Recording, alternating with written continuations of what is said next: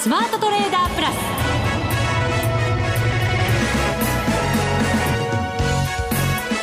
全国のリスナーの皆さんこんにちは内田まさですこの時間はザ・スマートトレーダープラスをお送りしていきます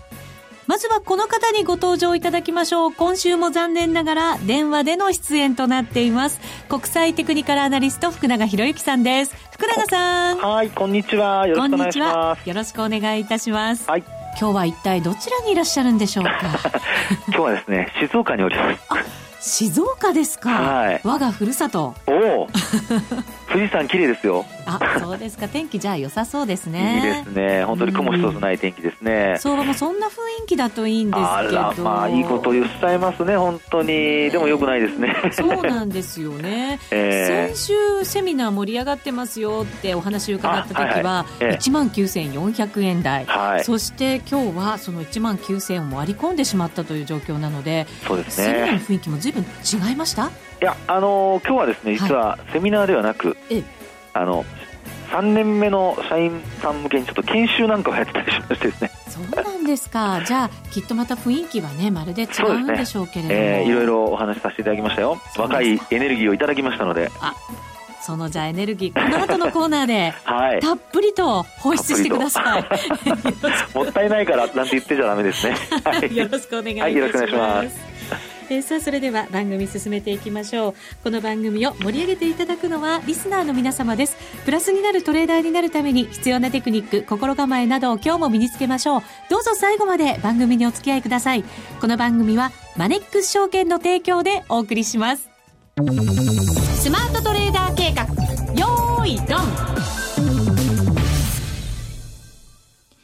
さあ、まずは、大引けの日経平均株価、233円50銭安、18,914円58銭。今日の安値が2時56分につけた18,866円でしたから、それにほぼ近いところで引けたことになります。福永さん。はい。改めてよろしくお願いします。はい、よろしくお願いします。なんか、チャートも嫌な形になってきましたね。本当ですね。ねあのー、まあ、特にですね、今日一日の流れで言いますと、はい、午前中は弱持ち合いっていうパターンだったんですよね。弱持ち合い。はい。はい、というのは、あのまあ、あの、朝方は一旦プラスになる場面があったんですけど、はい、その後はまあ小幅安でですね、まあ、全体的にはあの日経平均でいうと1万9500円を、あごめんなさい、1万9050円ですね、うん、50円前後をこう、まあ、50円よりちょっと上のところを安値にもう揉み合っていたと、はい、いうことで、まあ、弱持ち合いっていう形なんですけど、うんまあ、そこからお昼休みの間に、まあ、ちょっとこう売り物が出てですね、はい、先物とか為替がまあ若干円高になってたんですよね。まあ、ただ水準的には12円割れ、あ13円割れっていうところですから、それほどそのなんていうんでしょうかね、あのー、えー、大きなその売り要因っていうところでは朝方はなかったとは思うんですけど、お昼の間ですね。はい、で、112円の大体70銭台に行く場面とかもあったんですが、うん、まあ、そこからですよね。ずるずるとちょっとこう売り物に押されて、はい、まあ、結果的に一時1万8866円まで値下がりする場面ありましたから、はいえー、そういう意味で言うと本当に5番に入って崩れてきたというそんなパターンになっちゃってますよね。日経平均も見るとこれ5番ギャップ開けて始まって、はい、そのまま本当にずるずる引けにかけてということですもんね。そうなんですよね。で、まあ、トピックスはっていうふうに見てみると、はい、トピックスの方も同様で、もう本当に午前中は小幅安で終えたんですけど、今の内田さんの話にあったように、日経平均株価と同様にギャップダウンしてですね、はい、で、あの、午前の安値も下回って始まって、まあ、その後は、まあ、ずるずる、あの、下げ幅を広げるという展開になってしまってるんですよね。はい。これなので、何かこう、昨日の海外とかを嫌気するというよりは、はい、この先のことを嫌気して、それを織り込みにかかってるっていう感じですよね。そうですね。で、あと、やっぱり注目されるのは、その、時給、あるいは業績発表が今続いている中ですけど、はい、まあ、それでもやっぱりちょっとなんか売り物が増えてきているっていうところなので、うんえーまあ、売買代金で見ると、今日は全体でいうと、2兆5000億円できてますよね。はい、できてます。で、売買高で見ても21億株っていうところになりますから。結構できてますよね。ねまあ、それだけ売買高膨らんで株価が下落している、あるいはあの引けにかけて売られているっていう流れを見ると、はい、まあ、やっぱりちょっとこう、あの持ってる、まあ、これまで例えば外国人投資家買い越してましたから、うん、そのあたりのあの、まあ、買い持ちを一旦整理するっていうですね、そういう流れに見えなくもないんですよね。はい。えー、で、あと、まあ、あの、テクニカル的にちょっとお話しさせていただいてもいいですかね。はい。はい。あの、日経銀株価の、あの、テクニカル分析で見ますと、ちょっと気になっていたのは、あの、これまでもダブルトップって話をしていたんですが、はい、あの、1月の5日が、まあ、高値で、あと、あの、昨年12月の21日が、またこれ取引時間中の高値ですよね。はい。で、あと今回、あの、今ので、まあ、あの、頭と左肩っていうことになるんですけど、うん、向かって今度右側の肩をっていうことで、ちょっと実は見てみるとですね、はい、あの、今度は1月の、えっと、こちらは、えー、27日。27、はい、はい。で、これもまあ1万9500円手前のところまで行ったんですが、はい、まあ結果的に押し返されて終わっていると。うん、で、あの、通常こうやって見るとですね、あの、まあ3つ高値がありますから、それもこれ、そうそう、トリプルトップですよね。はい、で、なおかつこの水準って私、これまでも何度かお話してたかと思うんですけど、えー、日経平均株価の昨年、一昨年ですね、2015年の、うん、あの、6月の高値から、はい。今年、去年ですね、去年のあのブレグジットの時の安値までの値幅の76.4%戻し、うんはい、これが1万9515円っていう形でお話してたかと思うんですが、はい、結局これをですね、月末にかけて抜くことができず、うん、で、昨日は1日反発したんですけど、またまた昨日の安値を下回るような下落になってると。うん、ですから、ちょっとですね、あの、エリオット波動ってお話をしたこともあるかとは思うんですが、はい、第1波の上昇がその76.4%戻しで終わった可能性もっていうところなんですよね。で、なおかつさっきお話したそのトリプル、えー、トップのえーまあ、ネックラインっていうと、あのちょっと線の引き方が今回あの、難しくなるんですけど、そうですよね、一つ目のそのネックラインというのが、12月30日につけたものですよね。安値になりますよね。その後って、もうちょっと低いところに結構、なんかいくつかばらばらと、そうなんそうなんです。ローソク足があって、えー、一番低いところが1月18日の1万8650円33銭だと思うんですけど、素晴らしい。これですかね。えーで、あの、通常のネックラインの引き方ですと、この両方を線で結ぶってことになりますから、はい、そうするとすごく右肩下がりになっちゃいますよね。なんかいびつですよね。ね、いびつですよね。ですから、こうなってしまうと、その、まあ、あの、トリプルトップができたっていう判断、ネックラインを抜いたらっていう話がですね、これ判断遅れてしまいますので、はい、まあ、今回のケースで見るとですね、まあ、ちょっと特殊なケースにはなるかもしれませんけど、まずは12月の30日の安値を割るか割らないか。はい、1万8991円ですから、はい、今日割っちゃった。ね、ですよね。ね、そうなんです。はい、そうなると、先ほど、あの、内田さんが伝えてくれたようにですね、あの、1月18日の安値が次のターゲットになってくると。で、ただその下に、あの、上向きの75日線があるので、はい、えですから、まあ、下落しても、その75日線で止まるっていうことも、やっぱり、あの、まあ、頭に入れて、視野に入れてですね、はい、あの、売る人は、やっぱり組み立てをしないといけないのかなっていうふうには思いますけどね。その75日線が今だと、今日時点だと1万8400円ぐらい、そうですね。ですね。はい。で25日でもね、なんか終わっちゃったのもすごく嫌な感じですよね。いや本当ね、昨日あれだけ近づいて終えてですね、えー、あの今日まああの昨日のニューヨークもあの小幅高で終えてましたから、うん、そういう意味ではちょっと昨日の反発、まあできすぎといえばできすぎなんですけど、はい、あの今日にねつながるんじゃないかという期待があったんですけどね。うんちょっと届かないというか、押し返されてしまいましたですよね。そうですね。えー、こうなると、やっぱり、こう積極的に買い向かった人たちというのがですね、はい、今こう損を抱えた状態、はい、もしくは投げた状態ということになるわけですよね。なっちゃいますね。なかなかこう、はい、ここからさらに積極的にというのよりは、もうちょっと待ってみたり、はい、そうしてるとやっぱり持ったままだと投げざるを得ないとかっていう場面も考えておかなきゃいけないわけですか？いや、本当そうですね。うん、あの、内田さんの話のようにですね、その損失が膨らむパターンっていうのはいろいろあるんですけど、今回の日経平均株価あるいはトピックスで見ますと、その1月の5日に高値をつけて、その後、まあ、ある一定の値幅で、まあ、例えば1万9000円から1万9500円の間でですね、うんはい、ずっと終値ベースで見ると、こう、なんでしょう、浮いてる感じ、ホバリングしてるような、うんうん、そんな状況ですよね。はい、で、そこで商いもそれなりに膨らんできて、で、なおかつ今日の下落っていうことですので、うん、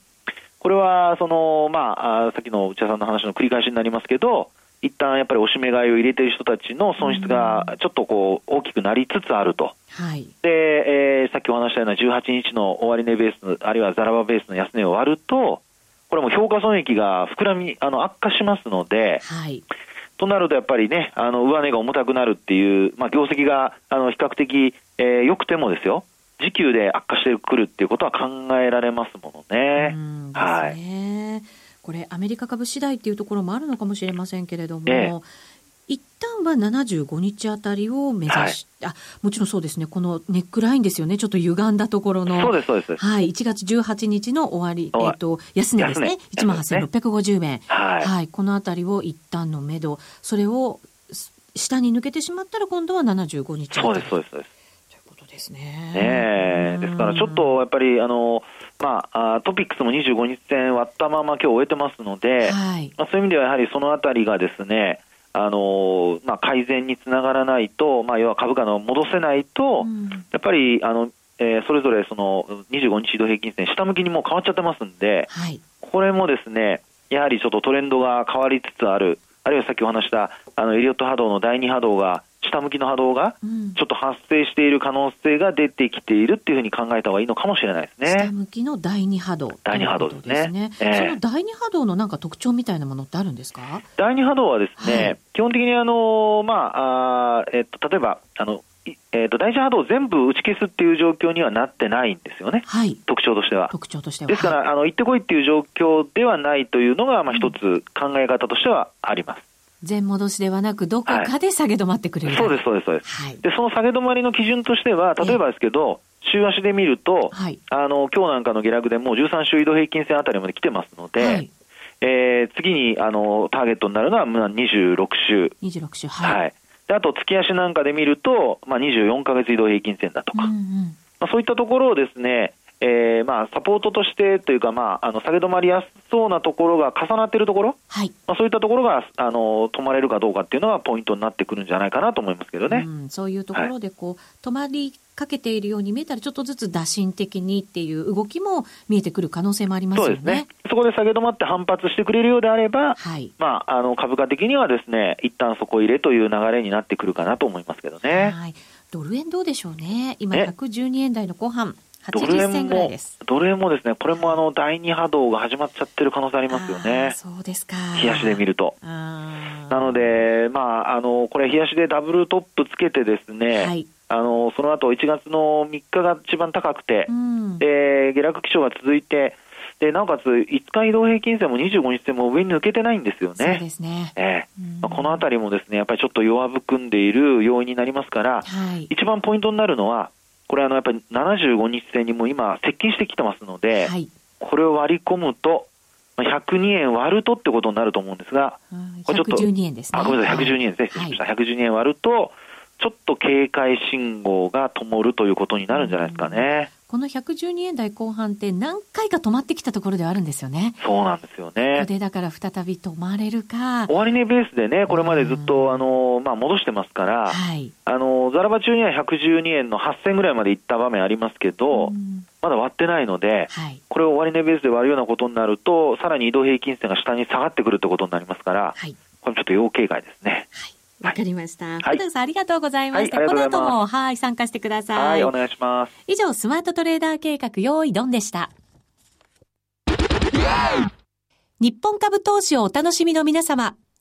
今、新大統領が誕生し、注目のアメリカへ投資してみませんか？米国株に興味はあるけど、英語だし、知らない企業も多いし、なんだか難しそうだなと思っている方。実はそうではありません。米国株は1株から購入可能。株価は100ドル以下の銘柄が多く、1万円もあれば、あなたもアメリカ企業の株主に。少額から投資でき、始めやすいのが米国株の特徴なんです。多くの企業では、配当は3ヶ月ごとに支払われ、配当金をもらえる楽しみがたくさん。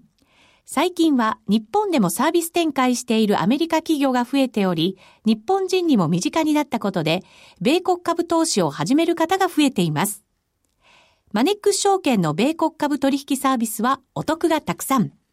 手数料は業界最安水準。特定口座にも対応。取扱銘柄数はオンライン業界最多の3000銘柄超。さらにさらに、米国株を初めてお取引されるお客様には、最初の20日間限定で、取引手数料を最大3万円までキャッシュバック。米国株なら、マネックス証券。今すぐ、マネックス証券、米国株で検索。当社が扱う商品などには、価格変動などにより元本損失、元本超過損が生じる恐れがあります。投資にあたっては、契約締結前交付書面など必ずお読みください。マネックス証券株式会社、金融商品取引業者、関東財務局長金賞第165号。ザ・スマートトレーダープラス。今週のハイライト。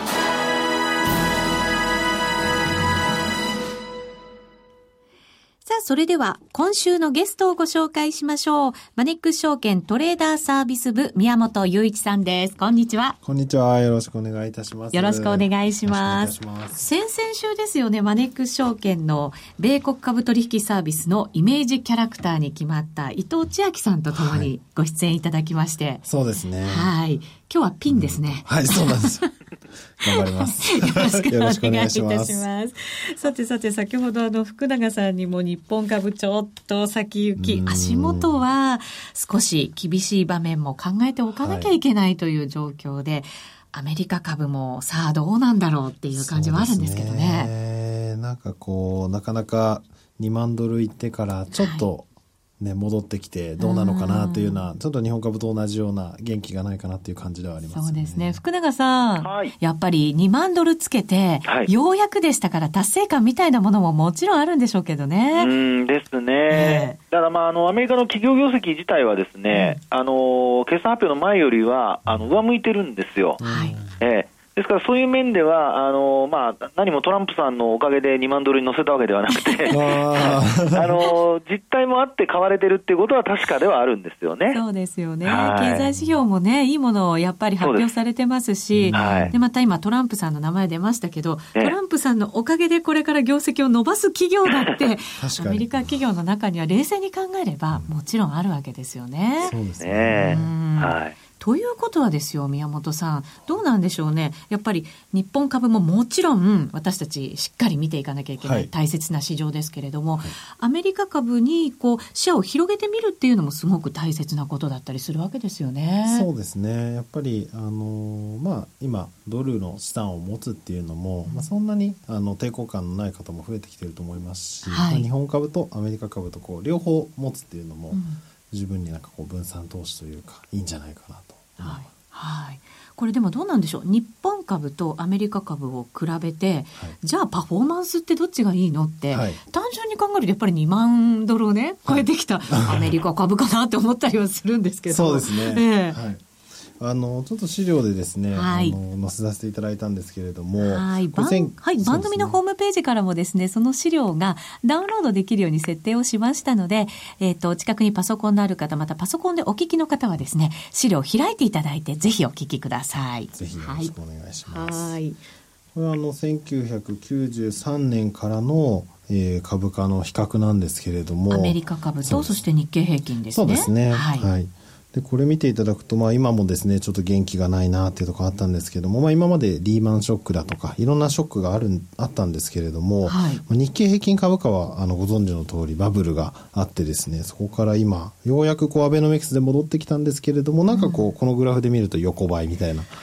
風になっていてですね。すねはい、確かに、上場来高値っていうところはね、さらに上にありますからね。そうなんですよね。戻ってきたとはいえ。はい。だこれに比べてこのニューヨークダウのですね株価は本当にあのいろんな危機があってもすぐに高値を取ってきてですね、はい、でもやっぱり今2万ドルになってるということでこれだけ違っているというところなんですよね。やっぱりなんか底力というか、はい、なんかこう動きの強さみたいなもの、うん、こうお金のこう入っていく力みたいなものをなんか感じられることができるかもしれないですね。そうですねこういうちょっとパフォーマンスもすごいこういいというところなんですけれども、はい、ちなみにこう内田さんにお伺いしたいんですけども、はい、アメリカ株の魅力っていうとどんなものがあると、日本株との違いですね。やっぱり日本株も日本の企業ももちろんグローバルで頑張ってるんですけれど、はい、ブランドとして世界でこう商品を出している企業がすごくもちろん iPhone とか、はい、っていうところですかね。強いなと思いますね。そうですよね、はい。アイデアもどんどん生まれてくるし。確かになんか新しい感じはします。はい、そうなんですよ。すね、うん、確かにその新しいというところは、もしかするとこう、キーワードにつながってるかもしれないんですけども、はい、やっぱりあの昨日も本当にアップルが iPhone7 がものすごい売れていて、はい、株価があのアップルですらあんなに7%ぐらいですかね上がったっていう。そうですよね。前評判ねなんか売れてないんじゃないかって話でしたけど、ね、なんだやっぱり売れてるじゃん そうですね。そうなんですよね、はい、そういうこう高成長していく企業と、はい、あともう一つはですねこれも知ってる方も多いかもしれないんですけど高配当という2つの魅力があるんじゃないかなと僕らはよく思っているんですアメリカ株ってそんなに配当高いんですか？そうなんですよ。これあまり知られてないかもしれないんですけれども、はい、すいません。いえいえ あのその今回はですねその高配当をちょっとご紹介あのご説明をしていきたいと思っているんですけれども、はい、資料のですねところでちょっとあの分かりやすいように日経平均であの採用されている225銘柄とですね、はい、ダウの30銘柄で配当の利回りを平均で比べてみたんですけれども日経平均はですね、これ日経新聞にもあの毎日出てるんですが、1.56、57%ぐらいの配当利回りなんですけれども、はい、ダウは2.6%ということで、これまあ結構大きな銘柄が入ってるあの両方指数ですけれども、その大型株でもこれだけ利回りが違うっていう状況なんですよ、ね、大きいですね。これ確かでもアメリカ株って、はい、あの四半期ごとに配当を出してる企業も結構あるってなんか聞いたことあるんですけど、そうですね、えー、よくご存知です。ありがとうございます。あのそうですね。四半期に1回あの配当を出す銘柄も多いのでちょっとこうお小遣い的な感覚で、えー、はいあの配当利回り高い銘柄をずっとこう長く持つっていう方も、あの多いのがアメリカ株ですね。その配当にこう注目したところで、はい、なんか例えば身近な企業を挙げてもらうとどんな企業があるんですか？そうですね。身近な日本人も知ってるっていうものはやっぱり P&G とかですかね。はい。なんか洗剤私もアリエールのあのジェルボールっていう洗剤使ってるんですけども、はい、お洗濯してる。洗濯たまにですね。お休みの日。あれ便利なんですよね。ポコンって入れて、ね。はい、なんかこういつもだったらこう液体だったら測ったりとか、はい、やらなきゃいけないものがポコって入れるだけでそうですね。簡単なんですよね。手も汚れないですよ、うん、やっぱり使ってます。ね そうですね。P&G はやっぱりまあ日本でいうと花王さんとかが、あの同じようなセクターだと思うんですけれども、うんね。まあ、P&G はあの、まあ、花王さんもどんどん増配してるんですけど、はい、P&G は60年ずっと配当をですね増配してましてもうまさに高配当のリーダー的な有料ですね。そうですね。そう考えると、はい、あれだけ大きくてまだまだ増配もどんどん60年続けてやってるって言ったら、はい、どんだけ成長してるんだよってね、ね、感じがしますけど、はい、え今後まだ、まあ、もしかしたらずっと増えていくのかもしれませんけれども、さらになんか増えていきそうなところでなんかおすすめの企業ってないですか？そうですね、えー、あの利回りはまだそんなにないんですけれども、まあ、これも皆さんご存知のビザですね。クレジットカードのビザ。はい。カードのビザはですね、今配当利回りで言うとまだ0.7%とかなんですけども、うんはい、実はですね、0.7%をこう、紐解いて見てみると、今ずっとですね、大体1年に1.2倍ぐらい配当の額を増やしていってるんですね。うん、だから配当が増えていくっていう意味での成長はものすごいしている企業でして、はい、まあやっぱりあのアップルペイとかこう、まあ、クレジットカード単に使うだけじゃなくて、うん、電子決済でこうみんな今まあ、アマゾンの買い物とかもクレジットカードで買ったりとかそうですね。増えてますので、はい、本当にこうすごい成長していっている企業だなとあそうか。ただクレジットカード会社っていうだけじゃなくて、はい、今そのカードの使い方が幅広くなってるから、うん、余計に必要な企業になってきてるっていうことなんですね。そうですね。うん。あとなんか特色のあるもので ETF もあるですか？そうですね、はい、ETF で結構当社であの人気のあるのはですね PFF という銘柄で PFF, PFF ですね、はい。あのブラックロックさんが出している iShares の優先株式 ETF というものなんですけれども、はい、これはまああの優先株にですねあの投資しているので、まあ、優先株っていうのはあの議決権がない代わりに配当が多いという株なんですけれども、なのであの株価はそんなに動かない分あの配当利回りが大体6%とかあるような銘柄なので結構こういろいろ指数がですねあの下がっちゃったりした時に結構まとめて買ってこう買い足していってる方が多いですね。なるほど。長く持ち続けて、そうですね。利回りもしっかりゲットしていける、はい、ということになるわけですね。そうですね。これ、あの、日本株だと、こう、100単位で買わなきゃいけないとか、はい、いろいろありますけど、アメリカ株ってどういう仕組みでこう買えるんですか？そうですね。アメリカ株は、はいええ、まさに株価、まあ、一株から買えるんですね。なので、こう、画面に出てる株価で、そのまま買えちゃうみたいなイメージ。単純ですねそうなんですよ例えば P&G が87ドルだったらまあ大体8700円とか9000円とかで一株買えちゃうえじゃあ本当にまず試しに買ってみようとか、はい、お小遣いでちょっと買ってみようとか、うんうん、そういうことができるわけですね。そうですね。そうなるとですよ、手数料ちょっと安い方がいいよねとか気になります。気になりますよね、はい、やっぱり。そうですね。はい。マネックス証券はですね、ご安心ください。あの、手数料は、はい、えー、主要オンライン証券業界最安の手数料で提供しておりまして、うん、まあ、大体10万円ぐらい投資される場合は500円ぐらい。ワンコインワンコインから。ワンコインから。最低スタートしますので、はい、まあ気軽に、あの、まず1万円ですとか、買ってみたいいなっていう方でも、まあ、1万円買って500円の手数料簡単に始めていただけると思います。本当に有名なね企業多いですから、はい、ちょっとこう抵抗力があるっていう方は以前はいたかもしれませんけど、うん、今は状況ずいぶん変わったかもしれませんね、はい、そうです。ね本当に最近始める方がやっぱりトランプさんのあのニュースでいろいろ出てくるっていうのもありますけど始める方が増えてるなという印象があります、はい、銘柄数も確かなんかマネックスさんって3000銘柄ぐらい超えてましたよね。そうなんですよ、はい、これはあの、まあ、今のあのご紹介したのは有名な企業ですけども、やっぱり私は中古型を投資したいっていう方も、うん。もね、このレストラン知ってるぞとかですね、あると思ってまして、はい、はい、あの3000銘柄以上ございますので、多分投資したい銘柄っていうのはマネックスでは取り扱ってるんじゃないかななるほど。これだから、えーと、有名な企業はもちろんですけれど、はい、もっともっとここに成長のお金をこう投じていきたいんだっていう人は、はい、さらにマニアックなものを探していただける、ね、ということを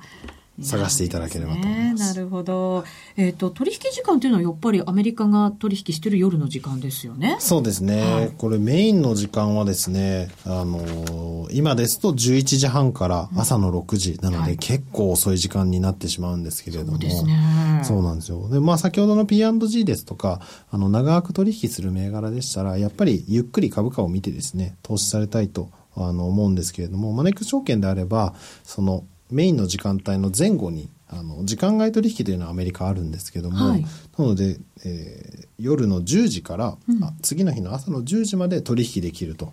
いうふうなサービスしておりますので、それって他ないですよね。そうなんですよ。マネックス証券だけでございます。じゃあサラリーマンの方が仕事を終えて、はい、家に帰って一風呂浴びて、はい、それからアメリカ株見るか。ちょっと見ようかな動いてるんですよね、ね。ちゃんと株価が。で、でもやっぱり12時にはもう寝たいよねって思ってもそうですね。取引が2時間、はい、しっかりこう研究いただけます。し、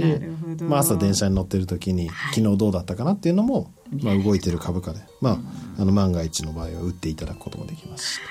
さあ今はキャッシュバックキャンペーン、はい、手数料の全額キャッシュバックキャンペーンを行っていますので、はい、ぜひこちらもですねゲットしていただきましてお得にアメリカ株始めていただきたいなと思います、はい、ぜひよろしくお願いいたします。山本さんありがとうございました。またお待ちしております。さて福永さん、はい、そろそろお別れの時間となりました。あっという間ですね。来週は戻ってきてください。お待ちしています。よ。はい。ここまでのお相手は福永博之と内田まさみでお送りしましたこの番組はマネックス証券の提供でお送りしました。